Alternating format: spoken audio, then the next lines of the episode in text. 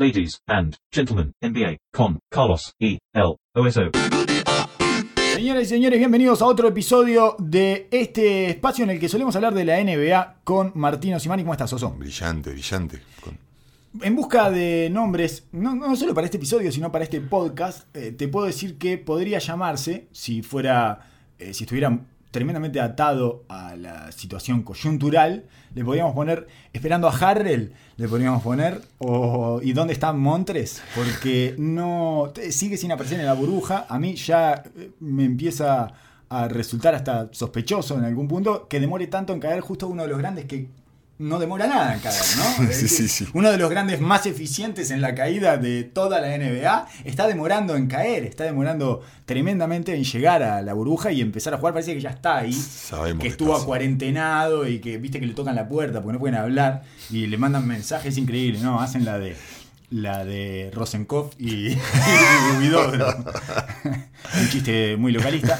Y le, se tocan la, le tocan la puerta todos los días para ver si está, él responde tocando la puerta, etcétera. Parece que ya está ahí. No sé, eh, no he leído nada, tampoco he buscado, debo ser honesto, de Gary Harris y de Will Barton. Y no los he visto tampoco. Sí, sí, afuera. están, están. Ah, ¿están? Están, sí, sí, sí. Están, se los están cuidando, pero, pero están. Los, Porque- los he visto ahí. Porque viste que además pasa otra cosa en esto, en esta extrañeza absoluta de la burbuja, que es que los periodistas no tienen contacto directo.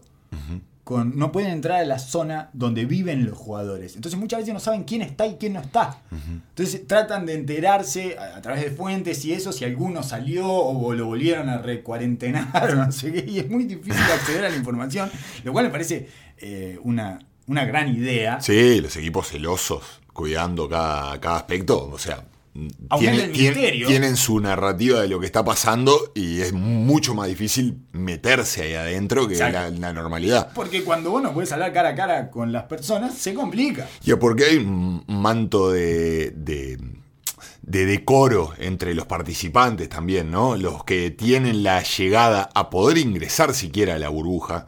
Hay como un código implícito de que, bueno, hay que respetar. Acá estamos en una situación sensible. Mirá lo que, todo lo que estamos haciendo para que esto funcione. Exacto. No se te ocurra. Exacto. No, no se dicen los, los nombres de los jugadores que dan positivo. Ahora, ahora hace tres semanas que nadie da positivo, pero cuando alguien da positivo no se dice el nombre, salvo que el jugador acuse, Claro. di positivo, pero si no es. eh, sí, no, no, no está. Se, tuvo que ir. Claro, exacto. Temas familiares. Eh, hay todo un, un halo de misterio que para mí colabora con el clima eh, y que le hace bien a esta narrativa de la bruja. Eh, Para mí es buenísimo, porque si no sería un problema constante y si se diera de que los contagios generaría ya otro tipo de problema ya. Y me parece bien de que cuiden las formas, igual que lo hacen en la temporada. Eh, ahora es mucho más, el, el daño que se puede hacer con una noticia de estas es muchísimo mayor. El único, eh, podríamos decir, argumento para eh, aumentar un poco la lupa sobre ese tipo de cosas y, y sacarlas a luz más rápido podría ser eh, las apuestas. Ajá, claro. Porque a los apostadores no les da mucha gracia esto de no saber qué es lo que está pasando Sí, y quién está roto, quién no, quién se enfermó, quién no, etcétera. Pero bueno, eh, tendrán que esperar los apostadores. Podría llamarse este episodio o este podcast Aprovechemos la pandemia y podríamos tirar ideas para deshacernos de cosas en la pandemia, digamos, deshacernos de cosas que venían de la vieja normalidad y que quedan más ridículas todavía ahora con la nueva normalidad. A mí una de las cosas que más me molestan y me irritan hace mucho tiempo ya, pero que ha llegado a un punto insostenible, es las entrevistas a los directores técnicos en la- durante el partido. Me parece una estupidez, me parece que no tiene ningún sentido, me parece que no quieren estar ahí ni el coach ni el entrevistador. Ni el que está mirando tampoco. Porque No. te llenas de, de frases hechas y malos momentos incómodos. que- Incómodo, ¿por qué me trasladas incomodidad? ¿Por qué me incomodidad? Estoy disfrutando, yo acá no me traslades esa incomodidad. Ningún, de- donde dos personajes que aparecen hablando entre sí no quieren estar hablando uno con el otro. Y además, no solo eso, sino que eh, en este caso se suma que lo hacen, el periodista está con un tapabocas, entonces lo hace de fondo así, no entiende nada, no, entiende absolutamente nada, y el técnico está a dos metros, porque tiene distanciamiento social, También. entonces es imposible, es una ridiculez, es 100 veces más ridículo de lo que ya era cuando lo hacían en la temporada regular normal, y aprovechemos esto para sacar est- esta especie de eh, tradición que quedó a partir de un pedido de la televisión, pero que estoy seguro que ya es ese tipo de tradiciones que se explican por sí mismas. O sea, que no hay un gerente. Una de- razón específica. A alguien se le ocurrió, lo pusieron y quedó implementado como que y a, fuera. y a nadie se le ha ocurrido sacarlo. Claro. ¿entendés? Y, y si vos vas y, le- lo, lo hablas con cualquier gerente de transmisiones televisivas, de la ESPN o de lo que sea, y le preguntas. ¿Para qué crees ese momento? No te vas a saber responder.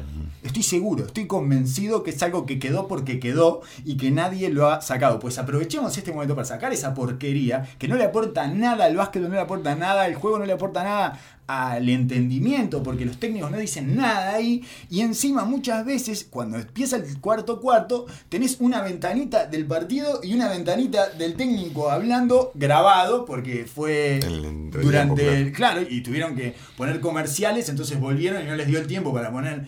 ¿Qué, qué estamos haciendo? ¿Me sacás el partido? ¿Me sacás el arranque del cuarto cuarto? ¿Qué te pensé? Yo no. Por algo estoy en mi casa, no me fui a- comer un chorizo, que es lo, lo que pasa con la gente en el estadio, digamos. No necesito eso para consumir, no entiendo. No me. No, no, no, no le veo ninguna razón mínimamente válida para que siga existiendo, más que la de una costumbre que se instaló y que en algún momento debe haber tenido como esa idea de, bueno, hagamos esto más didáctico, hablemos con el coach y él nos va a decir cómo ve el partido, no sé qué, pero no le dice nada, obviamente. ¿Quién va a decir? ¿Qué coach va a decir antes de entrar al último cuarto qué está pasando y qué va a hacer? No, el, el- el- el amor de los gerentes de las transmisiones o los que toman las decisiones en los canales de cada vez meterse más adentro Ajá. del mundito Ajá. y es como la nota con los jugadores cuando sale en el entretiempo, la desesperación por agarrar al, al que participa del evento en el acto.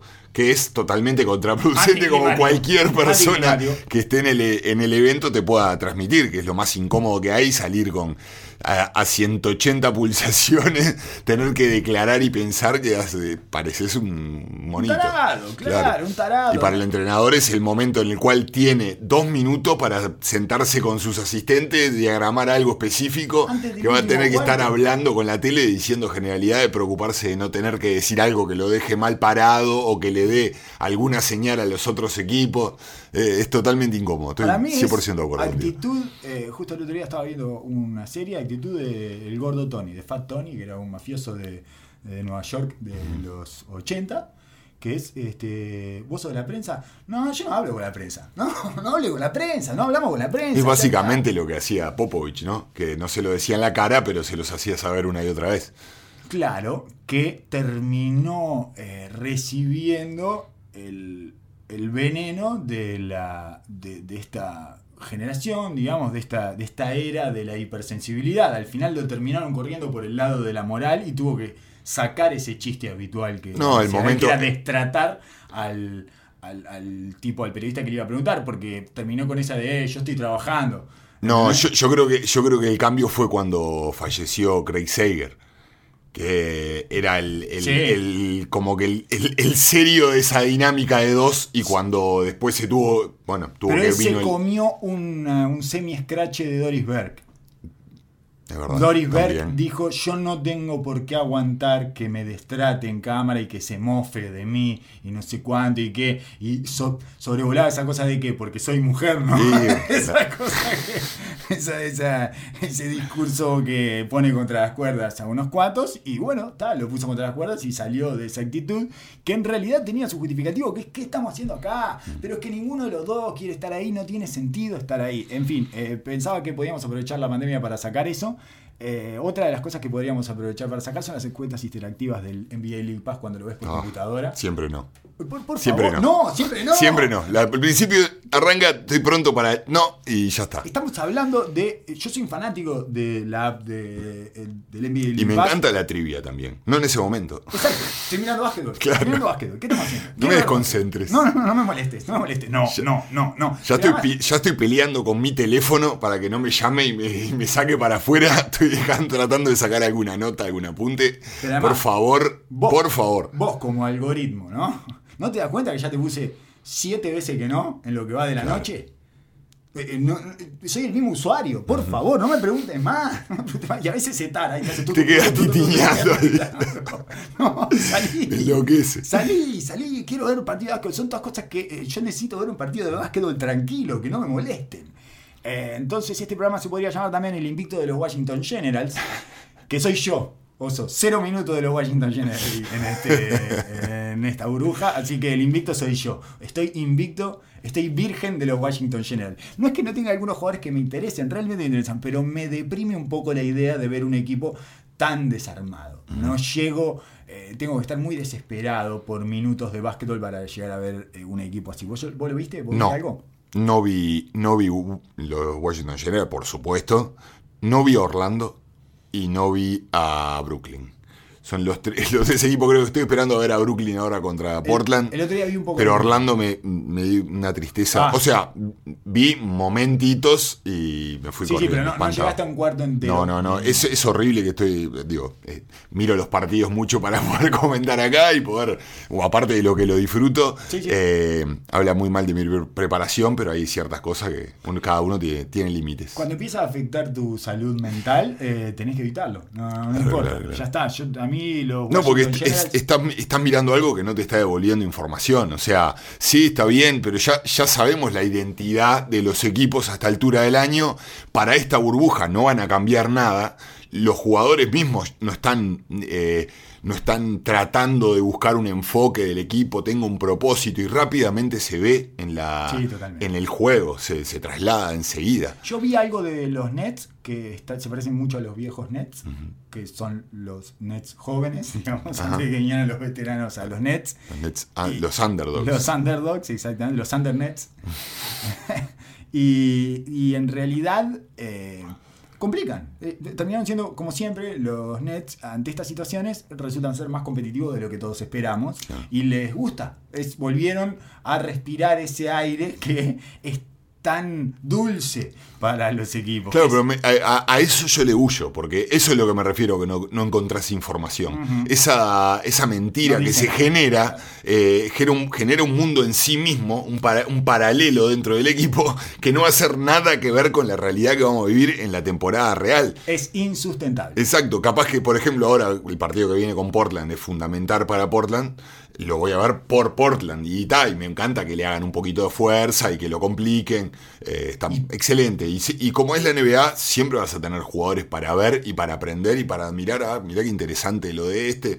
Eh, me, me acuerdo claramente cuando jugam- jugó San Lorenzo con Toronto, que obviamente nosotros eh, lo miramos por San Lorenzo, estaba Matías Calfani, digo, gente cercana, y ahí jugó Fred Van Vliet, VanVleet. jugó Siakam, Van jugó comió Norman con el Powell. Aguirre. Comió, sí, jugó bárbaro, igual Van Vliet la Sí, rompió sí, toda. Eh, y eran jugadores que no, no estaban dentro de la rotación y que, bueno, ahora son la clave del equipo campeón. Entonces, eh, hay cosas para ver, pero con equipo, como equipo y con tantos partidos que hay para ver hoy en día, Hay no. demasiado, tenés que elegir un poco los, las batallas que das porque Exacto. hay que dar muchas. Exacto. Tenés- cuando podés descartar, tenés que descartar. Seguro, seguro, Sin seguro. dudarlo. Entonces, el invicto de Washington Generals soy yo, el invicto de Orlando Somos sos dos. vos. Som- vos, sos invicto Sí, de sí, Washington sí, sí, sí, a ver. también. Eh, y después, entonces, si no viste a los Washington Generals, no viste eh, lo que podría ser la nueva forma de entender el Bubblehead de Giannis, ¿no? O sea, es, eh, yo pensé que el Bubblehead era un muñeco con una cabeza grande que se movía para arriba y para abajo, lo que se le llaman los perritos afirmativos acá, pero con humanos, Sí. digamos. Y en este caso fue otra cosa un poco diferente, que fue un cabezazo de Giannis a Wagner. Me parece muy extraño que te haya hecho eh, enojar Wagner. Eso, eso, eso ya es lo, lo primero que me llama la atención. Wagner es- eh, eh, tiene esa capacidad de hacer enojar a alguien Parece que sí. Eh, parece que sí, justo eh, en, en los videitos que vi de del cabezazo quería ver por qué, qué, qué- qué había pasado, por qué se generó esta, eh, esta rispidez. Fui un ratito, un poquito para atrás y estaban hablando de que Wagner parece que tiene lío. Yo como no lo he visto, lo Claro. parece yo que lo he visto muy poco y me, y me gusta como jugador, tiene cosas interesantes, todo, pero no lo conozco ni mínimamente. Y en la bruja hizo entrar más de logra, parece, parece, decían los relatores de Washington que parece que saca de quicio a cualquiera de Wagner. No sé ¿En si es de esos que chamullan por abajo, si es que lo ven así medio medio blandito y quieren pasarlo por arriba y el Y tipo picante, fuerte, ah, claro. tipo picante en el uno a uno. Eh, a veces hasta el, el que no pensás eh, en la corta se, te, te- te puede sacar loco. Pero es un encubierto.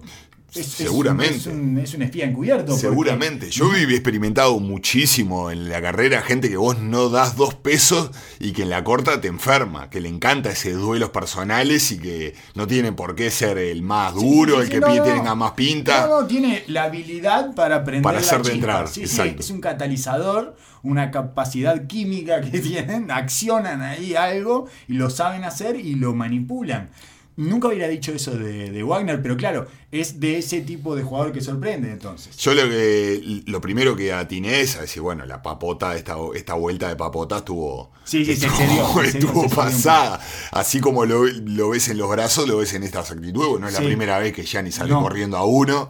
Y No, bueno, yo, abrir. yo fui un poco más atrás y como eh, desde un punto de vista más incomprobable y psicológico, que es hasta dónde viene la frustración, de dónde viene la frustración de Giannis, porque tenés que tener frustración de algún partido anterior. Y recordé que el partido contra Dallas no fue muy grato para Giannis, más allá de que jugó muy bien, erró siete libres seguidos en un momento, tiró dos airballs dentro de esos siete libres cerrados. Y me pregunto cuán significativa será esta frustración y si Wagner capaz que hizo una obra de bien y logró eh, exorcizar ese demonio que estaba creciendo internamente en Giannis de frustración. Porque eh, cuando Giannis se frustra, no. Todavía no es de los que me parece que pueden pilotear su frustración con eficiencia. Es de esos que eh, empiezan a chocarse contra las cosas y. No es Lillard. No es un tipo que sabe ponerse al mando de su frustración y pilotearla y sacarle la ventaja que le tiene que sacar ese estado de ánimo. Entonces, eh, eso, me pregunto qué tan indicativo será. Puede ser, puede ser. Él, él, obviamente que sus recursos y, y sus facilidades son muchísimas, eh, pero en cierto lugar al final del día es su ventaja física. Y es ahí donde él trata, hasta ahora ha tratado de imponer su, su voluntad. Y cuando, la- cuando el plan está bien hecho y está bien ejecutado, muchas veces lo hace lucir mal y su, su recurso actual es apretar el acelerador a fondo. Todavía no tiene esos matices ni en su juego ni en su liderazgo eh, como, para, como para llevarlo. Las otras veces lo había visto una vez que creo que el que tuvo problemas fue Tenasis y él salió como hermano Ah. mayor desesperado Sí, ahí a justiciar a uno. Eh, No, y él cuando lo- era muy jovencito, en sus primeros playoffs, cuando eh, contra Chicago, no me acuerdo quién fue que le pegó, le pegó muy mal, le pegó una piña en las costillas, en, en los riñones cuando iba entrando al aro y lo agarró del otro lado, lo corrió como esas personas que empezaron a jugar al básquetbol hace poco, corren toda la cancha y ¡pum! y le dan. Le dio a uno, le pegó una piña a uno, ya no me acuerdo, era un blanco me parece, era un blanco un poco de estos... eh, de esto, blancos- Bob Wagner. Sí, exactamente. Hay ahí, cierto es tipo es ahí. ahí, ahí lo- claro, capaz que hay una, hay una redundancia ahí. Sí, sí, sí.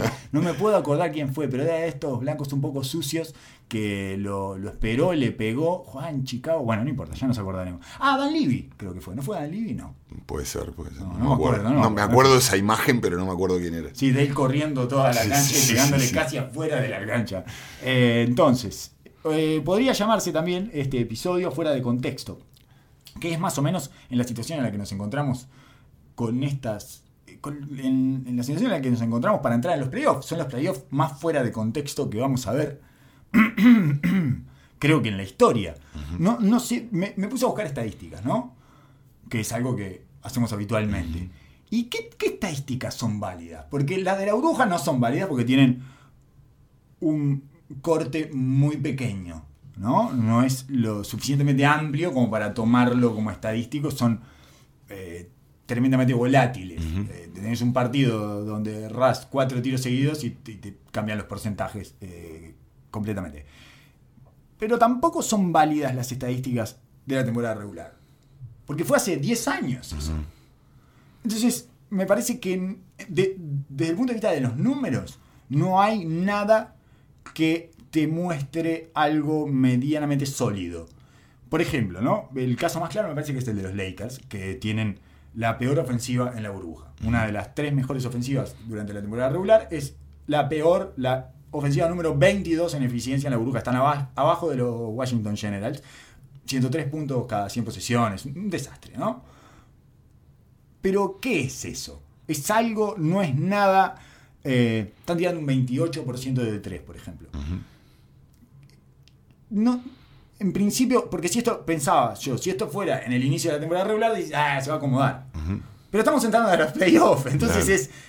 eh, que, que no, no logro establecer algo que sirva como parámetro para lo que viene a continuación. Es, es difícil, eh, lo que, el argumento que haces es, es real. El hecho ya que no hayan, no hayan eh, localías ya genera un cambio dramático que realmente nunca lo hemos visto en la historia. Así que es muy difícil comparar esta situación a cualquier otra. Yo te tiendo a mirar las estadísticas del año en los, en los equipos que no han sufrido grandes modificaciones, porque es lo que ha pasado. Los equipos que no tenían un, un, un centro, un tipo de juego, un foco eh, hacia lo que apuntaban, se han desarmado rápidamente. Los equipos que no habían encontrado ningún tipo de personalidad, como el- en, el caso de Phoenix, por ejemplo, no han encontrado ritmo, lo que sea, y pudieron encontrarla, fue como una nueva, un, revivir. Pero siguen teniendo las mismas tendencias más o menos que durante el año. Quizás los Lakers sea el equipo más extremo desde este punto de vista, que haya ca- cambiado más drásticamente, y hay otros que pueden haber afinado, por ejemplo Portland, por la presencia de nuevos de nuevos jugadores. Realmente el cambio, la llegada de Nurkic y de, y de Collins y bueno, de la adición de Carmelo Anthony que ya había entrado pero a mitad de temporada, Y por el acelerador a fondo también, que pisaron desde el partido 1. Claro, pero no deja de ser un equipo que no se pasa tanto la bola, que depende mucho del uno contra uno, que se, se basa en, en ciertas cosas, va a ser un equipo bastante, bastante te- tirado hacia la media cancha. Hay ciertas cosas que los equipos que ya están con bagaje y podés mirar ciertas tendencias. Obviamente no va a ser lo mismo, pero claramente se ha visto de que, por ejemplo, Filadelfia... eh, venía tambaleando y Sí, se cayó. Eh, Utah venía tambaleando y si bien ha ganado algún partido, seguimos sin verle, No, sin nada. verle ninguna sustancia. Eh, bueno, a- así puedes empezar a contar. Obviamente los Clippers que han llegado totalmente desarmados también están Siguen en en ese el camino. mismo estado en el que Entonces, habían dejado creo que meses. en las tendencias no hay grandes cambios gigantes. Quizás sí hay alguna, alguno aleatorio y sobre todo en la conformación de los equipos, ¿no? Pero lo que le costó ganar a Milwaukee, por ejemplo, en esta burbuja, que es bastante más de lo que le había costado ganar en la temporada regular. Y estoy hablando de los dos equipos más dominantes de la temporada. Los dos equipos más dominantes de la temporada no lograron dominar en la burbuja. Por diferentes razones, más allá de que seguramente, y eso ya lo hablábamos antes, ninguno de los dos iba a apretar el acelerador a fondo. Exacto. Entonces esperamos como encontrar esa identidad en los playoffs. Pero, ¿qué tan, eh, qué tan válidas o, o significativas son las variables que se han visto eh, y los parámetros que se han visto durante estos 7, 8 partidos? Para mí es importante el hecho de no tener, de no haber eh, gente, el no tener la localía, ¿Qué tan de preocupados visitante. deberían estar? Eso es me que pregunto. No, ve- no vemos partidos de goleadas asesinas, no vemos gente que se enrache de esa manera, porque es un duelo mucho más personal. El jugar sin gente, si las diferencias entre los equipos no son tan grandes, no pasa lo que, lo que pasó con Milwaukee. Eh, no, no pasa que te sacan 25 puntos y que otro equipo está abrumado. Y es lo que hablábamos de la diferencia para los jugadores de rol. Que porque es tan importante las superestrellas, que es lo que pasó con Lillard, lo que pasa con Dallas, cada vez se van tornando mucho más dependientes de ellos, porque los jugadores de rol se, se tornan medianamente intercambiables. El momento de alta tensión, con la cancha ardiendo 20.000 personas, me parece que ahí es donde saca la diferencia las mega superestrellas. Y los demás se, se, se nutren de eso, de, Ah. de- de esa, de esa, eh, serenidad o de ese, de ese empoderamiento, pero están mucho más susceptibles a eso. Creo que acá pasa, termina pasando un poco lo mismo. Bien.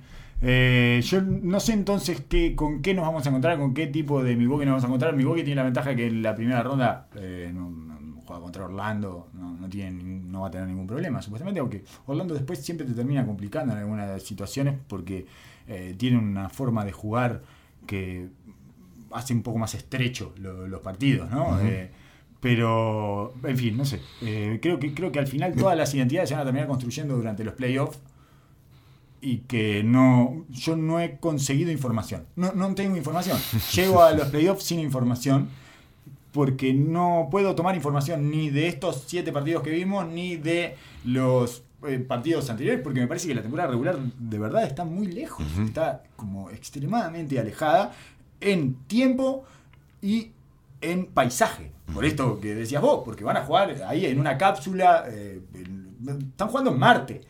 Claro. es un campeonato en Marte, es lo más parecido a ser un campeonato extraplanetario. Lo sacaron del planeta, incluso tienen, reciben o, o un campeonato interno eh, de un correccional, porque reciben visitas higiénicas, ese tipo de cosas, ¿no? Hoy salieron justo eh, los lo- las diferentes reglamentaciones para recibir personas antes de los playoffs y eso, y hay un, hay un párrafo muy divertido porque aclara que no se pueden recibir eh, personas con las que no hayas tenido contacto cara a cara antes. Quiere decir, eh, no se traigan los Eh, changos de Instagram, por favor. Chango de Instagram no. Buenísimo. Eh, entonces, bien. mm, por ejemplo, un- uno de los que me sorprendió a mí fue Kyle Kuzma, que yo pensé que iba a tener un vacío enorme sin el boliche. Porque si él, yo creo que te lo había dicho, que creo que la ley, una de las leyes de la vida de Kyle Kuzma es cosechar en la noche lo que sembró en la cancha. Entonces, que cuando él viera que no estaba esa recompensa, es, ¿para qué voy a meter seis triples si después no voy a la noche y me dice, eh, metiste seis triples? Eh, eh, qué bien que anduviste hoy. Me parece que era ese tipo de jugadores que iba a buscar esa recompensa y sin embargo eh, ha, ha jugado bastante bien y ha elevado sus promedios. Veremos qué pasa. Yo me acordaba de vos y lo veía, lo veía productivo por. Lo veo en el perfil del goleador de gimnasio. Goleador de gimnasio. lo veo muy en ese Bueno, lugar. él dijo el otro día, poneme cualquiera adelante y yo lo voy a anotar y no sé qué, tiene Claro. cabeza de gimnasio. Los cabezas de gimnasio han sido los que funcionaron más naturalmente en esto, los que los tiraron ahí y empezaron a funcionar. TJ Warren, bueno, Devin Booker, eh, que tiene su- todas sus reglas, eh, no se dobla, no se dobla, ¿te acordás que Sí. verano, esa sí. discusión con, con Joaquín Noah en el, en el gimnasio En justamente. el Instagram, sí.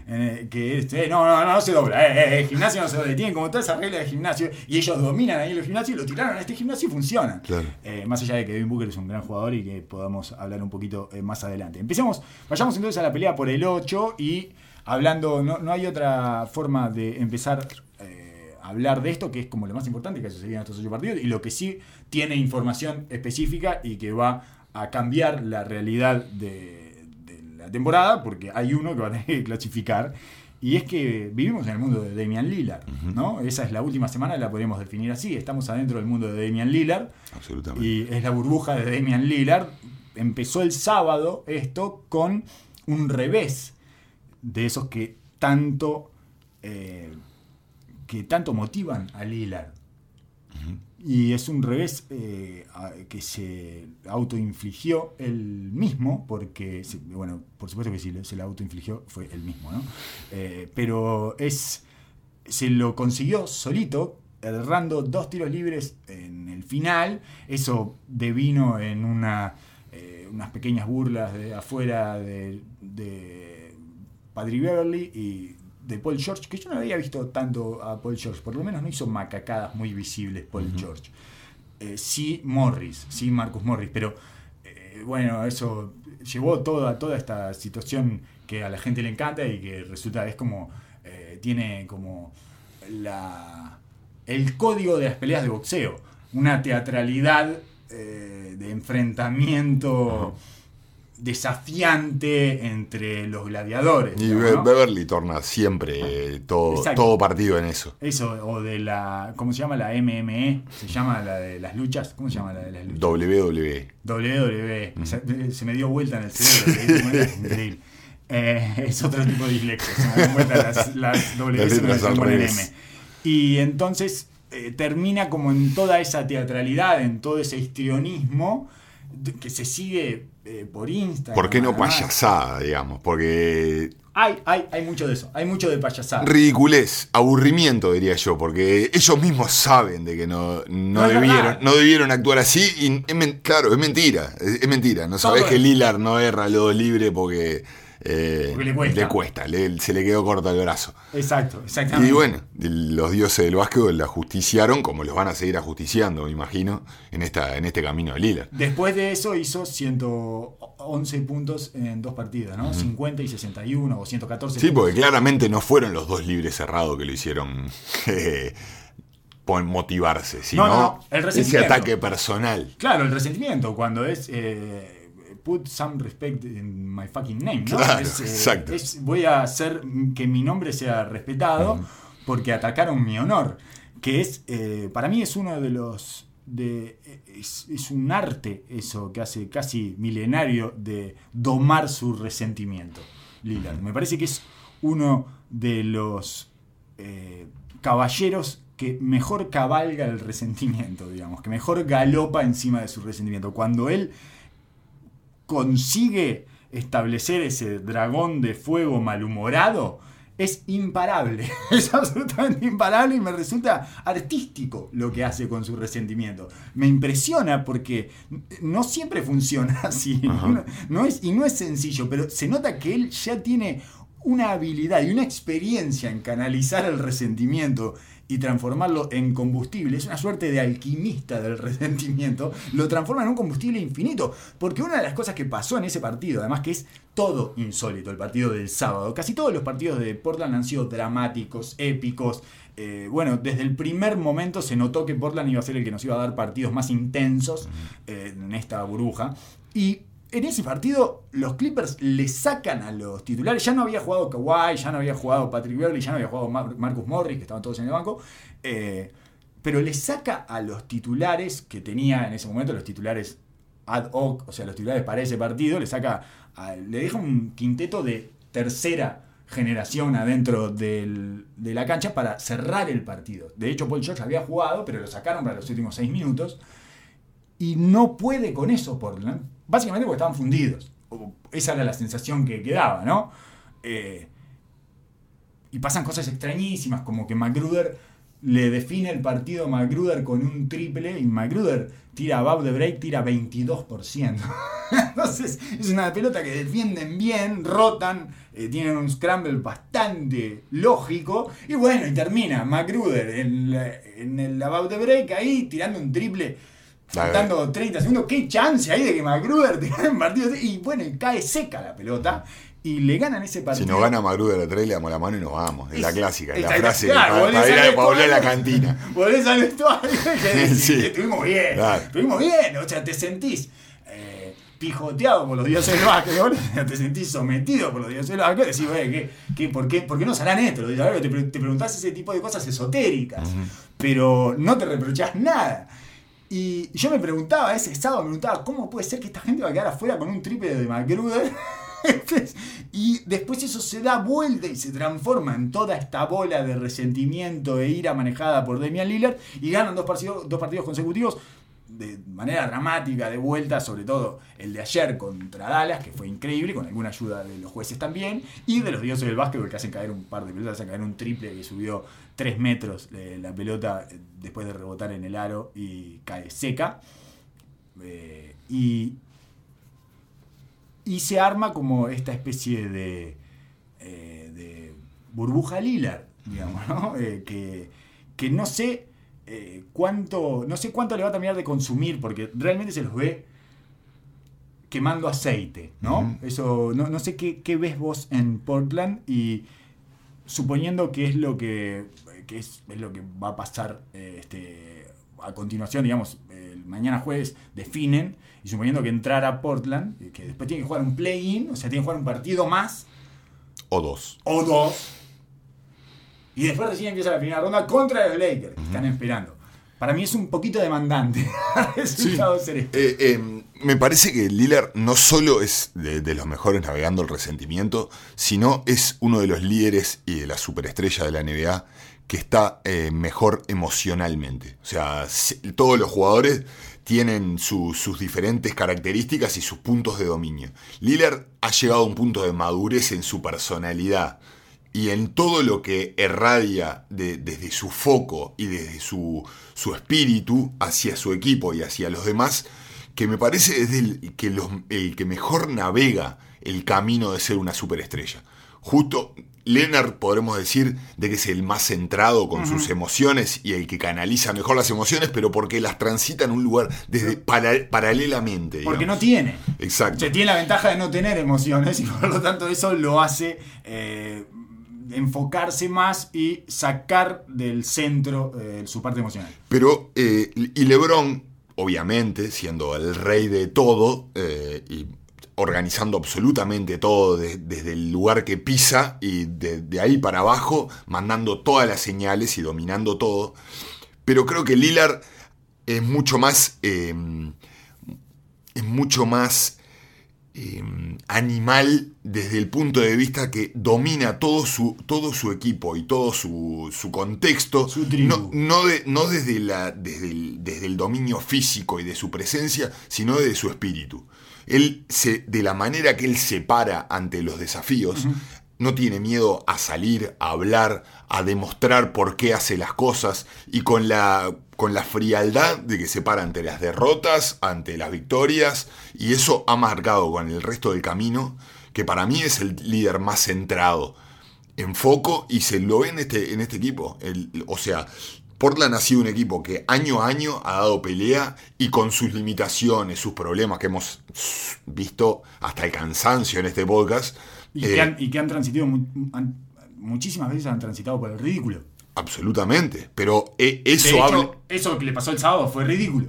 Bueno, eh, yo decir creo que, que, se tor- te meta un triple y toda esa situación. No, no los dos libres aislados, Claro. sino toda esa situación. Todo ese cierre eh, fue muy absurdo. Porque además a los Clippers le convenía perder. Había cierto gusto en perder ese partido porque lo dejaban a Portland al borde del 8 y ellos prefieren que los Lakers jueguen con Portland, Claro. seguramente. Sí, sí, sí, lo hablábamos antes del partido. Creo que, ah, no, lo hablábamos por interno antes del partido. eh, que sí, pensábamos todo de que los Clippers iba a hacer toda la fuerza para dejarle ese partido a Portland y que complicarle el tránsito a, a los Lakers. Por eso te digo que fue Pero, ridículo. Todo, ese- claro. todo eso fue ridículo. Claro, claro, pero a- a- igual de cualquier manera vos ves el espíritu de este Ajá. equipo y que es, ha sido el equipo que ha entrado más enfocado, con más hambre, eh, con bu- en busca de su identidad y aparte, como decís vos, regalando absolutamente nada, jugando con todos los, los jugadores principales del equipo, eh, Carmelo Anthony, sí, eh, McCollum y Lillard, jugando prácticamente 40 minutos por partido, si no lideran la, la burbuja, están ahí. 41 minutos y medio promedia Lillard en cancha, 40 minutos y medio McCollum, que además hoy me decía, yo no sabía, pero que tiene eh, una vértebra fisurada. Sí, la tercera vértebra eh, lumbar la tiene eh, fracturada. Fracturada. Sí, pero no, no, no al cuerpo de la vértebra, sino un- una vértebra sin desplazamiento Sí, sí, en uno del- de, los, de los laterales de la vértebra, Gary Trent Jr. está jugando 34 minutos por partido. que se ha tornado clave para este equipo, absolutamente clave. Pero a, lo que voy es que es un equipo que no mm, ha construido una personalidad de no poner excusas y de seguir al líder. Y Ajá. cada uno ha aceptado su lugar y Lillard claramente marcó el mensaje ayer, empezó, prácticamente no pasaba la pelota, siendo hiper agresivo, no dejó un tiro pasar y cargando con todo, no solo por no solo por el contexto de esta lucha personal y que es verdad que todo este resentimiento lo, lo motivó, pero claramente porque sabía que estos partidos se le iba al año. Sí. Y, y eso es lo que lo hace, le da ese diferencial a este equipo. Y además, eh, esa, esa, es, les, les importa mucho. Les importa muchísimo entrar en los playoffs, de manera desmedida incluso, diría yo. Pero Es, es- ¿Por qué te importa tanto entrar en estos playoffs? A ellos les importa, quieren estar en estos playoffs y bueno, en general a los que les importa tanto y lo quieren tanto más que los demás, lo terminan consiguiendo. No, y, y- y me parece que parte desde ahí. Cier- siento cuando estoy en la ca- estoy mirando los partidos que el resto del equipo como que no quiere fallarle a Lillard. Y ese es el, el- esa es la señal del Sí. liderazgo verdadero más potente Sí. que podés generar como, como capitán y líder de un, de un equipo. Sí, sí, sí, yo me sentiría muy miserable eh, errando los tiros de las esquinas. Exacto. eh, con un tipo que está haciendo un esfuerzo Sobrehumano. eh, pero ridículo también es el esfuerzo. ¿Por qué estamos haciendo tanto esfuerzo por esto? Damian, pero bueno. No, pero después entendimos claramente, una vez que salió la noticia de que McCollum estaba fracturado, claramente en el partido de ayer se vio de que iba a forzar todo él, entre él y Carmelo estaban asignados para generar la ventaja una y otra vez. Lillard en el pick and roll y Carmelo en el poste bajo. Y llamaba hasta un poco la atención de que McCollum esta- estuviera tan fuera del funcionamiento ofensivo, por más de que haya tirado mal. Sí. Generalmente hay momentos en los cuales McCollum te agarra la lanza Claro. para darle un poco de aire a Lillard y eh, ayer No lo tuvo. no lo tuvo en ningún momento. Pero aparte, ve- vimos un último cuarto en el cual prácticamente lo agarró para él. Y el resto del equipo no paraba, no, no bajaba eh, La la, intensidad. intensidad. el compromiso por seguir jugando. eh, y nunca se ve una cara, un reclamo.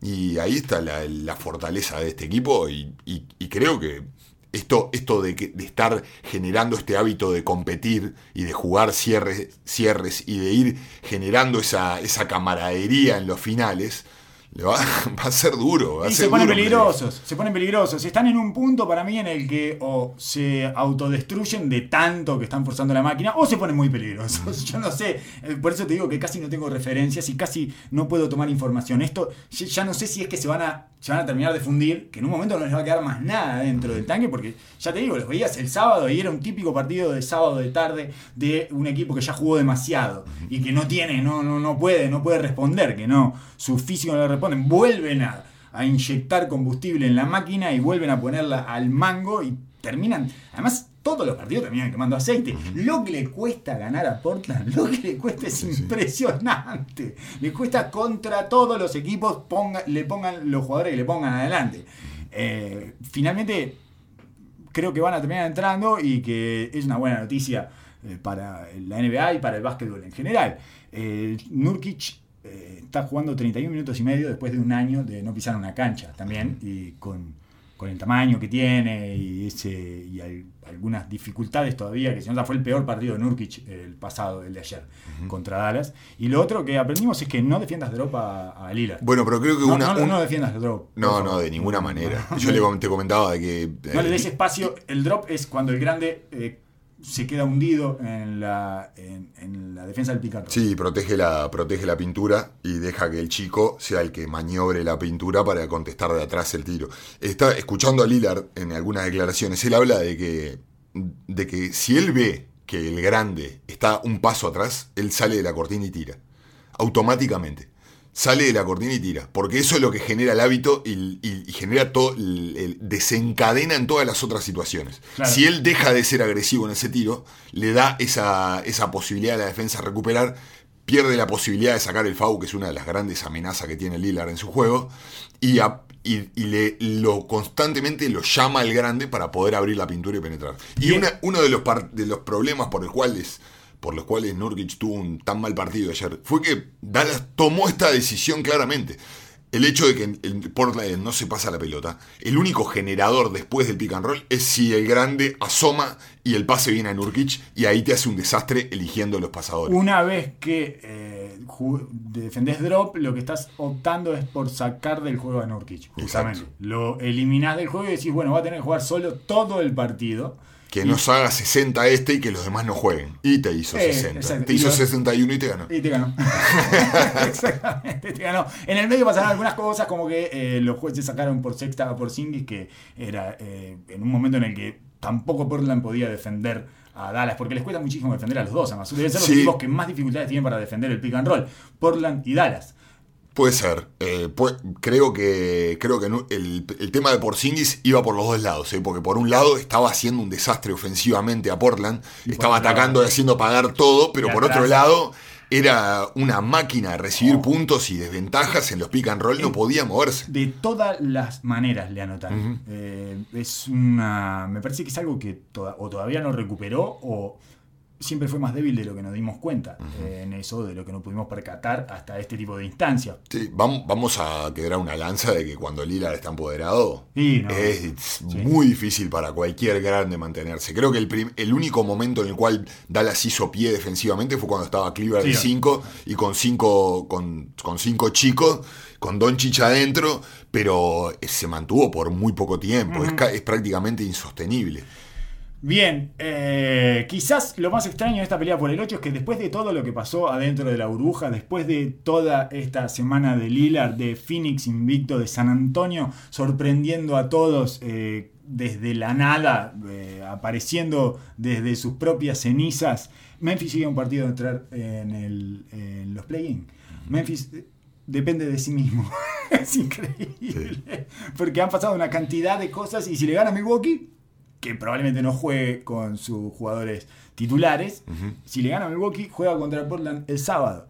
Así que eh, igual la sensación es que Memphis no puede ganar ningún partido, le pongan lo que le pongan enfrente, eh, ya Morant ya no puede hacer más. Está en ese momento de los equipos, ¿no? Exacto. que oscuro. Exactamente, que no te consideras capaz de ganarle a nadie. Eh, de cualquier manera, si aparecen un par de laderos para Jamoran, Jamoran va a estar, ¿eh? Eh, se, ma- se ha mostrado completamente de nivel, me parece que es el que ha respondido, más allá de que Jaren Jackson Jr. estaba respondiendo y se lesionó, el que ha respondido es, es Morant. Sí, absolutamente. Y lo- ha salvado, me parece, el examen de esta burbuja. Eh, ha hecho todo lo que tenía que hacer 100%. y ha sostenido a ese equipo todo lo que pudo sostenerlo, pero no ha encontrado. Eh, los, todos los jugadores de rol se disminuyeron y está, tenemos una discusión por delante eh, que va a durar años, que es la de Dylan Brooks. No sé si va a durar años. Eh, capaz, que te da la derecha. año No, yo escucho solo cosas a favor de Dylan Sí. Brooks. Por eso es una. Ah, por eso te digo que. El otro día lo escuché a Jeff Van Gundy decir que le encantaba a Dylan Brooks. Y yo creo que es de esos jugadores que te encantan cuando lo ves poco. no, y que además en este caso específicamente no quiere decir que Dylan Brooks no, no sea un jugador en general, lo va a ser. Pero me parece que le saca oxígeno Para a dinámica. Sí, claro, que no, no, no, no. Este, quizás igual pueda estar un par de años más con Jamorant, pero en un momento se lo van a tener que sacar de al lado, porque le roba eh, instancias que Jamorant podría aprovechar y requerir de un ladero un poco más servicial a él y menos. eh, menos Demandante. Exacto. Que consuma menos y dé un poquito más. Eso es el final de los ocho que el- no me parece que tenga...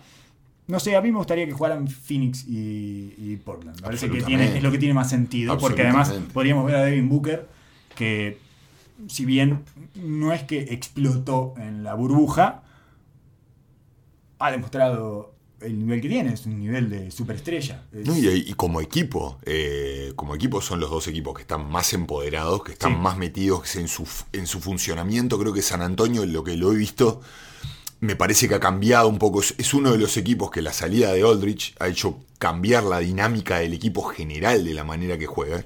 Y los perimetrales se están sintiendo mucho más cómodos. El, el puesto de 5 está 100% utilizado por jugadores serviciales y de rol. Me, me gustó mucho Eubanks, lo que, eh, que lo vi Increíble. ahora, de, suplente. Me encantó con lo que vi, muy, muy útil, ¿no? Dentro de, estamos hablando dentro de un, dentro de un perfil de jugador, ¿no? de Pero, un obrero. Exacto, un exacto. proletario que pero va funcional. a hacer una cantidad de trabajos sucios y que no consume, es de bajo consumo. Que generalmente tenemos la, tenemos la mala costumbre de ver un, un para, para ser sincero, ¿no? Un blanquito que entra de atrás, de grande, lo, imag- lo imaginas limitado. Por eso cuando vemos a Aaron Baines hacer maravillas, todo el mundo se queda sorprendido. Pero lejos de ser un, un, un dúctil como, como él es Baines, generando con extra pase, con tiro de afuera, este tipo hace dos cosas bien, pero las hace muy bien. Y consistentemente. Y, y no, y no le huye al contacto. eh, defensivamente creo que ha aportado mucho, muchísimo más que. Por lo menos a mí me está gustando más que Po- eh, Porter.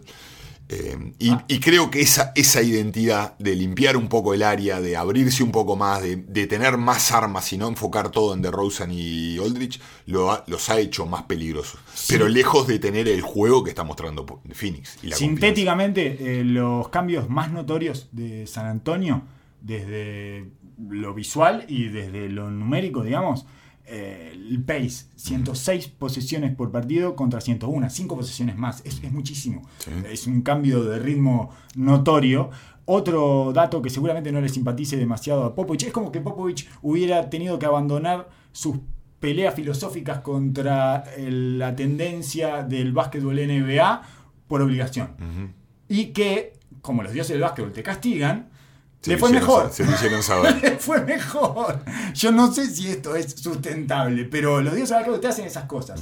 este, muestran, ah, te enroscan, ah, vos te gusta, vos sos terco, vos sos necio, nosotros somos más necios. Y entonces, eh, ante este cambio obligado eh, que tuvo que hacer Popovich en, en su forma de juego, los resultados han sido inmejorables. Creo que hasta cierto punto eh, como magnificados. Eh, estamos teniendo de- de- son demasiado buenos los resultados. A eso me refiero, ¿no? Así irreales Sí, ves. exacto, exactamente. Sí, otro dato que no le debe simpatizar nada a Popovich es que debe simpatizar menos. Ah, u- otra de las cosas en las que mejoraba, aumentaron el porcentaje de rebotes ofensivos. Del 23% de rebotes ofensivos que tenían durante la temporada regular pasaron a un 28% de rebotes ofensivos y eso le ha dado de comer muchísimo. Y es algo que, eh, bueno, sobre lo que Popovich ha militado en contra durante toda su carrera. Es una, hay una anécdota muy buena, no me acuerdo quién fue que la contó, creo que fue Berto que la contó, que una vuelta ganó un rebote ofensivo y anotó, y uno de los asistentes de Popovich, eh, que no me acuerdo quién sería, no me acuerdo si fue Budenholzer o quién, eh, le dijo, eh, tomaste el rebote ofensivo y anotaste, bien. Espero que estés contento. Nadie te va a felicitar por eso. Acá nadie te va a felicitar por eso. No es algo que apreciemos, no nos importa. Es una. eh, tiene, eso tiene que ver con una filosofía táctica eh, que pre- pretende o prefiere. eh, Prioriza. prioriza volver a la defensa antes que los rebotes ofensivos. Es muy poco lo que te dan rebotes ofensivos el básquetbol como para, eh, como para sacrificar tu vuelta a la defensa. Entonces, la orden siempre es eh, volver todos o la, o la mayor cantidad, no más de uno o dos jugadores que anden ahí pescando un rebote. Ma- mayor movilidad, mayor participación de varias manos. Em, me gustó mucho lo que he visto de Keldon Johnson, que Oh. no sé si lo viste, pero me encantó. Eh, no lo, lo había visto poco el año. No, yo y, nada, cero, y cero. me encantó lo que vi. Me parece un jugador súper útil, con muy buenas manos, versatilidad eh, y mu- muy inteligente para jugar. Eh, y eso genera, ha generado que todos se sientan involucrados y los ves en el esfuerzo y en el sacrificio de, y en la manera de mover la bola, mucho más que antes. Derrick White encontró un lugar mucho más parecido al que había tenido en los playoffs de la temporada pasada que al que venía teniendo durante la temporada regular, que era que no encontraba su lugar. Claro, porque si cuando vos recurrís muchísimo al poste, al poste medio, al codo, eh, la movilidad se ve, se ve trancada. Además, cuando el otro jugador, aparte de Aldrich, es de Rosen, que utiliza mucho la bola, Son que la mismo. tiene muchísimo y aguanta, si bien genera, eh, es buen pasador, eh, lo hace de último, de, de último recurso. Ahora tenés a Murray, tenés a White, tenés mismo, bueno, eh, mismo este Walker. Caldon Johnson con su movilidad y con sus cortes, Lonnie Walker lo mismo. Tenés varios ma- manejadores y, y jugadores que pueden generar ventaja. De ahí empieza a moverse la bola. Y eso mismo es lo que genera también los rebotes ofensivos.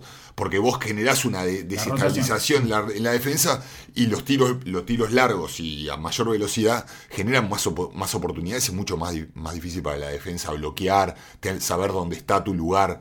eh, Y al cierre van con DeRozan, punto. Bueno. Fácil, sencillo, sin complicaciones, no, no le buscamos ningún tipo de sofisticación ni misterio a esto. Le ponemos la mano, Que ese la es, el, la mano ese es el lugar que de Rosen le queda cómodo. No liderar, no generar, sino ser un no, no, no voy a decir terminador, pero eh, liquidar los partidos eh, en- con la bola en la mano en los momentos que sí, el uno contra uno pesa y pesa mucho. DeRozan es el jugador que, por lo menos hasta ayer, no sé con el desastre que hizo Lila ayer en el último cuarto, pero hasta ayer era el jugador que más puntos promediaba en el último cuarto. Estaba promediando arriba de 12 puntos en el último cuarto. Sí, es sí, muchísimo. Sí. Entonces, bueno, eh, eso es fue más o menos San Antonio. Y Phoenix es el festival de Devin Booker. Más allá que todos hayan aportado lo suyo y eso me parece que eh, lo que está haciendo Devin Booker es descomunal. Es muy divertido de ver, además muy divertido de ver porque anota de todas las formas y está especialmente smooth. Eh, tiene una y tiene un dominio de la situación y está con unos niveles de confianza que es un tipo que en este momento puede tranquilamente, eh, cuando juega el pick and roll y deja enjaulado a su defensa atrás, puede picar cuatro veces adentro de la pintura. Una cosa rarísima y terminar tirando un tiro corto de... Fade away atrás de la tabla. Claro. Y la mete seca. Ese tipo de cosas. No, no, son lo- los goleadores con estos niveles de confianza en ritmo. Es ridículo lo que hace dentro de la cancha. Una delicia, la verdad, porque le ha agregado el pase, le ha agregado el pase corto, le ha, le ha agregado la casti- el castigo a la ayuda en la caída del pick and roll, esos pases que tanto amamos de Doncic, eh, de De Lebron, Lebron, sí, al otro, a la esquina opuesta. a la esquina opuesta, cruzando el cuerpo. A su vez también le agrega toda la dimensión que le ha dado Saric al equipo, que es eh, un grande pasador, Ah. en el cual él puede generar la situación en llegada de cortina, puede llegar, eh, ganarle a su defensa en, dentro del sistema con cortes eh, ¿Cuánto mejor se ven los equipos con lo grande que saben pasar la pelota? Eh, sí. ¿Cuánto más disfrutable es el lo, básquetbol? lo hemos hablado un Sí. millón de veces y no deja de, no deja de Ah. apreciarse ese Ah, gusto, es eh. como un agradecimiento permanente. Cada vez que ves un grande que sabe pasar, lo decís, por favor, más de Aire. Más de estos, claro. Aire puro. oxígeno, se ve todo más lindo, se ve mejor, florecen. No, y, las y. Booker lo sabe, lo sabe utilizar, es un tipo que ah, las cortinas indirectas, los cortes a puerta de atrás, las ventajas, o sea, ya cada vez le quedan menos porque eh, Y ya toda la defensa está enfocada ahí. pero- Todavía más allá de que saca una, está tirando una cantidad de libres eh, muy alta, todavía no está al nivel eh, de trucos de Harden, Doncic y Lillard. Entonces te aburrís un poco menos, porque Harden, Doncic y Lillard, y Lillard llega un momento que te pudre, Sí. porque es vos, basta, basta, basta de truquitos, basta, no aguanto Sí, más. sí. No aguanto más. El de la salida de Lillard que le tira el hombrazo para atrás al, al defensa que le viene haciendo seguidor es insoportable. No te aguanto más. Damian, tirás, queda feo, además se ve mal. Y Booker tiene momentos de esos, pero todavía son un poquito más espaciados que los de estos otros savants del full, digamos. Eh, si bien Doncic es dos años menor que Booker, tiene este temita que es un prodigio y que es un, es un joven de 21 años atrapado en una mente de un jugador de básquetbol de 35. Sí. Digamos, tiene mentalmente, ve cosas adentro de una cancha de básquetbol que no, lo, no las ves antes de los 30, ¿no? Más o menos. Sí, sí, sí, hay trucos que son sumamente sofisticados. Claro. De la manera que hace el último paso y busca el contacto en todas las penetraciones, cómo saca, neutraliza a todos los grandes con su contacto, a destiempo, digamos. Eh, sí, la verdad, es digno de, digno de apreciar, pero creo que Booker, eh, no con Lilar, pero es mm, excelente tirador desde todo, desde todos los puntos de la Sí. cancha. Es excelente tirando de tres, de- del catch and shoot, desde el dribbling, desde la parada y tiro, los fade away. El tener tantas, tantas armas, me parece que todavía juega un poco mostrando, Eh. mostrándose y midiéndose. Sí. No está en ese paso Claro. ya que dieron estos tres, que ya son de mega superestrellas, están buscando la eficiencia. Él está tratando de medirse con los Él demás. está abriendo eh, sus plumas, Exacto. mostrándonos, miren, tengo esto también, tengo esto para mostrar, se está pavoneando Exacto, ante eh, no nosotros, sino el resto de sus colegas. Pero lo lindo es que el equipo que le ha armado, le ha armado eh, Charmaine Jones, es, ¿no? El, Sí. el, el James general Jones. manager, James Jones, perdón. Sí. Eh, el general manager de, de- de los Suns. eh, es que tiene varias opciones. Sí. Tiene aleros que tiran y que los, los, los 3D con Ubre y con Michael Bridges, que la verdad que ha, ha sido una revelación en esta burbuja. Con Cam Johnson, Con Cam Johnson. que es más o menos lo mismo. Sí, pero mucho mejor tirador. Es, ofensivamente se le ven eh, destellos de cosas muy buenas. Es un poco más grande, es uno de estos universitarios que hizo toda la universidad Ajá. y también eso se nota. Se nota en su madurez. eh, juega bien al básquetbol y, y, bueno, la mete mucho a pie firme, es una certeza. Y de salida, no solo de pie firme. En salida lo sacan de cortinas, lo sacan de, de staggers, hacen situaciones específicas para él. La Los verdad, cortes también, es un equipo que juega mucho con los cortes. Booker anota mucho de corte al aro también, jugando con Ricky Rubio. Una clásica es la, el- la típica doble stagger de un lado que va a sacar a Cam Johnson. Y la puerta de atrás. Y en realidad del otro lado termina haciendo la puerta de atrás Sí. Booker y termina anotando de bandeja. Sí, sí. Se ven muchos truquitos de eso, muchos quick hitters y ese tipo de, de situaciones. Es un equipo muy lindo de ver, Phoenix. Además, de cualquier manera es una sorpresa que vaya a terminar invicto, que es probablemente lo que suceda en esta burbuja. Absolutamente, absolutamente. Pero eso ya lo habíamos visto al principio del año y hablábamos de la capacidad. Creo que este año, ahora en este en estos momentos de la burbuja, creo que la segunda unidad con eh, Cameron Payne, No, no, que, no, está empoderadísimo. increíble, increíble. El- el- Eh, la burbuja que hizo Cameron Payne es insólito. Yo además tengo una visión muy despectiva de Cameron Payne, eh, que es extra basquetbolística. Es por su actitud en el banco de suplentes cuando no entraba a la cancha en Oklahoma. Sí, sí. Es una cosa que me quedó... Está demasiado divertido ahí en el banco. no, es un la mascota nuestro. humana de Oklahoma, Sí, sí, entonces estás todo el tiempo haciendo macacadas y no te puedo respetar y no lo pude separar todavía de eso que vi y casi nunca lo vi dentro de la cancha en realidad de Cameron Payne, eh, que ha tenido un Millón de oportunidades. en diferentes equipos y en esta burbuja eh, dio en la tecla. No sabemos si tiene que ver con estas con esta situación extraña con el con que estamos en un se parece mucho a los finales de temporada esta burbuja también, porque está como desvirtuado todo y no se puede tomar mm, casi nada, eh, otra vez volvemos al inicio, ¿no? Sí. No hay los insumos hay que tomarlos con pinzas, salvo de los jugadores que ya sabemos que son, pero de los jugadores que no sabemos lo que son y yo no confiaría mucho en lo que estamos viendo acá. Sí, sí, sí, sí, pero bueno, son artífices en siete partidos de que si tenés promedias 45% de 3 y te metes 4 triples por partido, y la verdad que vas a mover la, la aguja cuando el banco de suplente de Phoenix durante todo el año fue calamitoso. Espantoso. Siempre se pasaron las bolas. Fueron el equipo líder de la liga desde el día 1 en asistencia por partido y era un equipo que tenía la capacidad para jugar. El banco era horrible. eh, el- no podía salir Booker y cuando no jugaba Ricky Rubio no podían ganar de ninguna manera. 10 puntos, 3 asistencias en 22 minutos está promediando Cameron Payne con 50% de triple. Claro, bueno, a, a eso va, a eso vamos. Eh, y no, bueno, creo que es, esa- esos, esos rendimientos como el de Cam Johnson, como el de Michael Bridges, eh, que les puede dar un poquito más, dando un saltito más de diferencia, eh, los ha puesto competitivos. No Para quiere mí- decir de que sean la revelación y que sean el, eh, el equipo del futuro, ni mucho menos, No, pero... pero le da un poco de oxígeno también a la franquicia porque había terminado la temporada muy mal y en este extra de la burbuja recuperaron.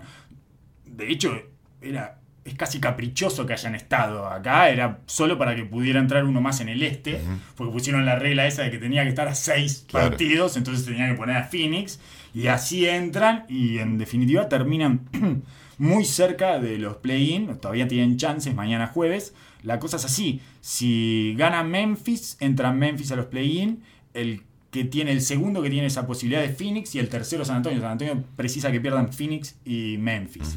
Y Phoenix juega contra Dallas, que es- probablemente no ponga a nadie. Y Memphis juega contra Milwaukee. Y San Antonio juega contra Utah.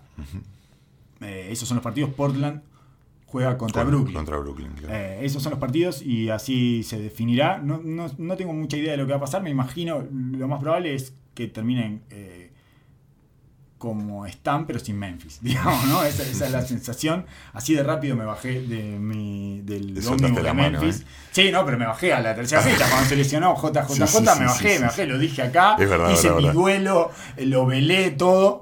¿Querés hacer una autopsia express de los New Orleans Pelicans? Así, muy, muy, muy rápida para terminar con eso. Claro para que terminar sí. bien arriba, tenemos bien arriba con una autopsia. Claro que sí. Ponemos el cadáver del pelícano acá y lo miramos muy de arriba y decimos nuestras primeras impresiones. El único partido que ganó creo que fue, eh, no sé cómo salió ayer el partido más triste del mundo. ¿Cómo salió? Ganó Sacramento. Ganó Sacramento el partido más triste del mundo. Lógico. ¿Quién iba a ganar el partido más triste del mundo si no era Sacramento? Esos son los partidos de Sacramento. Los partidos más tristes del mundo. Absolutamente. Era Sacramento contra New Orleans. Entonces al final el único partido que ganó New Orleans fue eh, lo que la NBA se le llama el schedule win. Que es un triunfo que tenés por calendario. Porque tu rival llega tan quemado. Limado. Tan quemado. Y que vos, vos no- descansado. Exactamente, que no puedes perder, que se ganan el 78% Sí. de los partidos. En este caso fue la que le armaron a Memphis, que es tres partidos en cuatro días. El tercer partido, en el cuarto día, era contra New Orleans, que había jugado uno solo en esos cuatro y que tenía 48 horas de descanso entre el primer partido ese que jugó y el partido contra Memphis. Y lo ganaron. Lo ganaron en el último cuarto y, y corto. No, no, no le sobró que- mucho. Vos decís que la liga quería a Zion, apoyaba a Zion antes que supuesto, como Decilo, decilo como debe ser. Como corresponde, pero estoy a favor, quiero decir, yo estoy a favor de todas las manipulaciones que pueda hacer la liga, ¿eh? Lo- estoy completamente de acuerdo. Me parece que de vuelta le vuelve a salir todo bastante bien porque llegan al último partido de la burbuja, tres con chance, todos los play-ins se justifican bien, eh, toda la cosa esa. ¿Y por qué? ¿Por qué va Phoenix? Ahí tenés por qué va Phoenix. Mirá, mirá, no quería que fuera Phoenix. O sea, le salió todo bien Claro. otra vez a Adam Silver. Solo le faltó que se jugaran algunos de ellos entre sí Claro. en el último partido. Le Yo- faltó solo eso.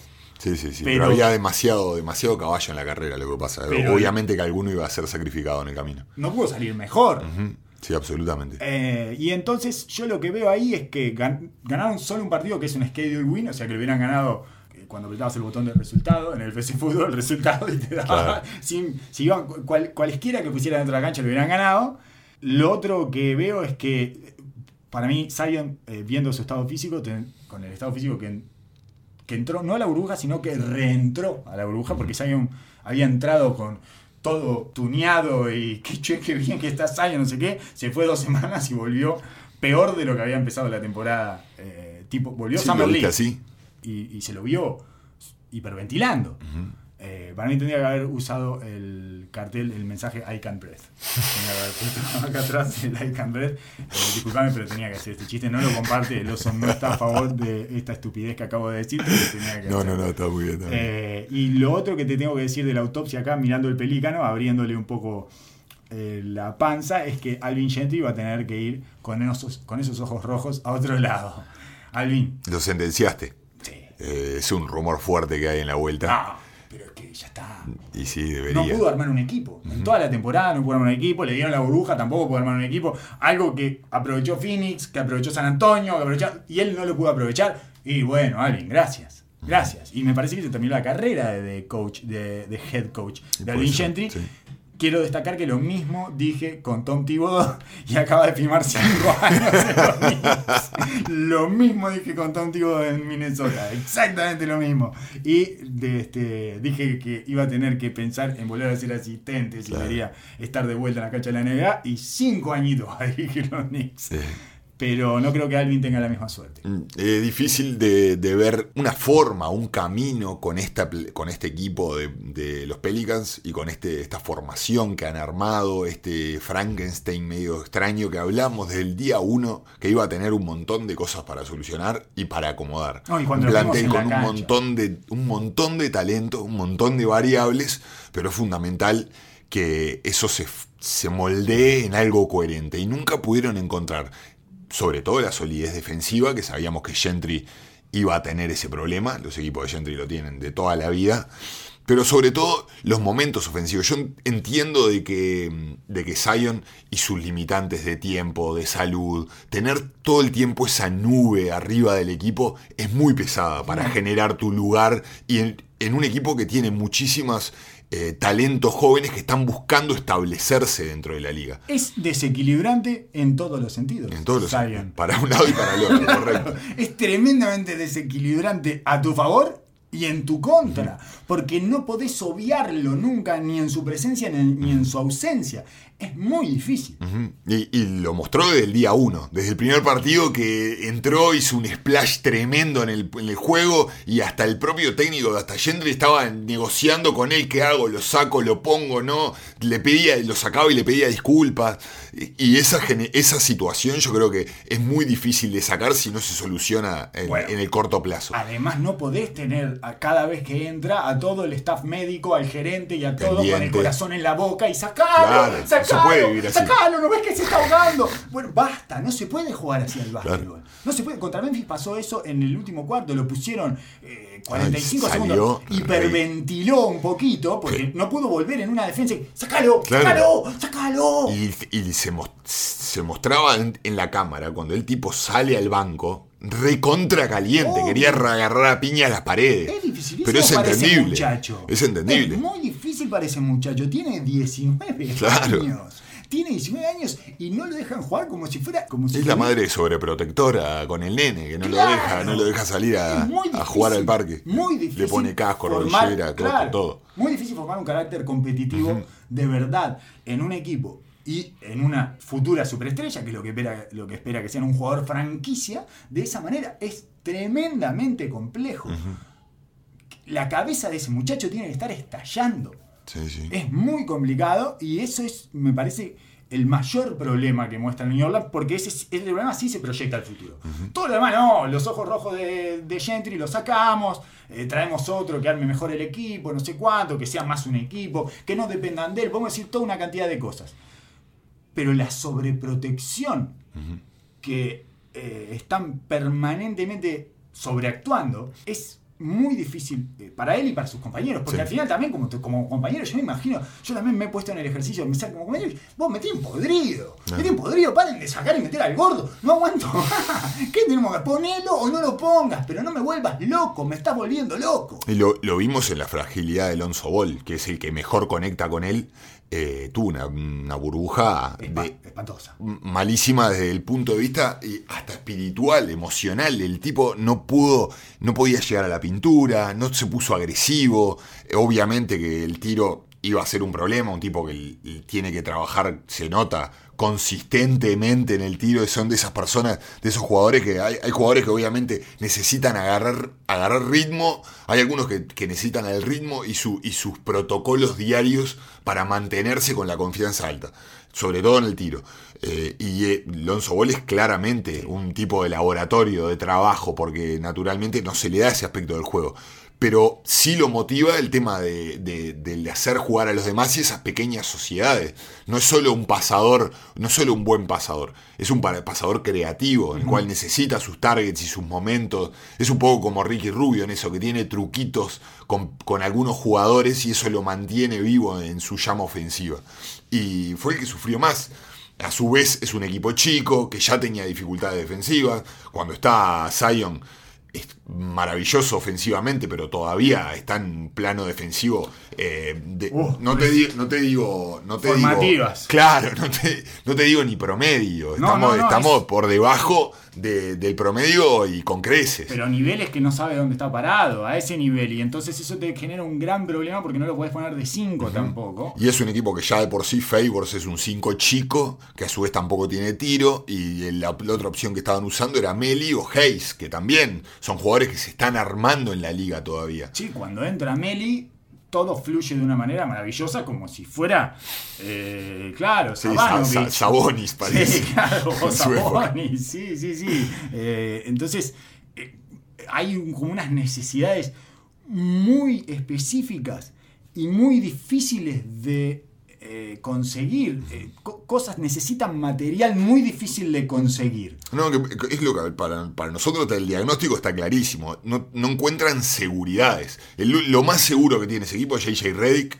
Y Sí. JJ Redick eh, tiene sus deficiencias también, porque sufre del otro Defensa, lado. Si no tiene es de los sus- perimetrales que más le anotan. Claro, entonces si él, él en Filadelfia sufría y tenía, estaba resguardado con un equipo defensivo que, prácticamente de elite, imagínate cuando atrás mira, mira para atrás y no hay nada. Entonces, eh, agujeros había por varios lados, y si bien era muy tentador el nivel de talento, nunca llegaron a concretarse en la cancha. Así que ha sido un gusto, eh, no solo hablar contigo, Oso, sino haber eh, vivido toda esta carrera de head coach de Alvin Gentry. Este, ha, dejado cosas buenas. Yo no me puedo olvidar, estoy haciendo un- una suerte de panegírico, eh, como si lo estuviéramos velando al Sí, propio Alvin. Gentry. No me puedo olvidar de una, de una anotación de Kobe en unos, en unos playoffs contra Phoenix, unos playoffs tremendamente reñidos de los Lakers contra Phoenix. A Phoenix lo dirigía Alvin Gentry y Kobe pone una daga de dos, un doble largo que eh, Fade away. fade away con tres tipos arriba, sí. triple marca, no sé qué, y cuando se va yendo le pega palmada en la cola a Alvin Gentry, Alvin Gentry se ríe así, hijo de puta, estás quedando afuera de los playoffs, por favor, por favor, no disfrutes tanto del básquet cuando están ganando, porque eso va a generar problemas en tu equipo. Claro. Es- me parece que Alvin Gentry disfruta demasiado del básquet. Por eso tiene que ser asistente. Es- Bueno, el asistente no importa que disfrute con vos, porque la verdad, fue un doble, fue increíble. Yo recuerdo verlo en vivo eso y eran las 2 de la mañana, porque era tardísimo además, y me paré del sillón porque era increíble y, y te daba felicidad y era, es de esos dobles que te da gracia. Claro. Decís, no, no, no, ahí te reís. Y es completamente entendible eso, salvo que seas el head coach del equipo rival que está quedando eliminado en playoff. Eh, Ese problema me parece que tiene Alvin Gentry. Es Bueno. Amante del básquetbol como para estar al frente de un equipo. Para darle un poquito de esperanza, Tibo firmó 5 años y acaban de renovar a Macmillan, así que eh, El- otro, otro el bolicherismo. el, el bolicherismo se, se recompone y está volviendo con fuerza, así que que no se me caiga Gentry que capaz que hay una segunda oportunidad por ahí. La cantina sobrevivirá. Eh, será hasta la que viene. Muchísimas gracias. Ya estaremos en playoff cuando volvamos a hablar con Martino Simani eh, en este podcast que se puede llamar Que la cancha no borre lo que se pactó en la cantina. Hasta luego. Dubcast. Dubcast. Dubcast. Confer the arbitrary dad.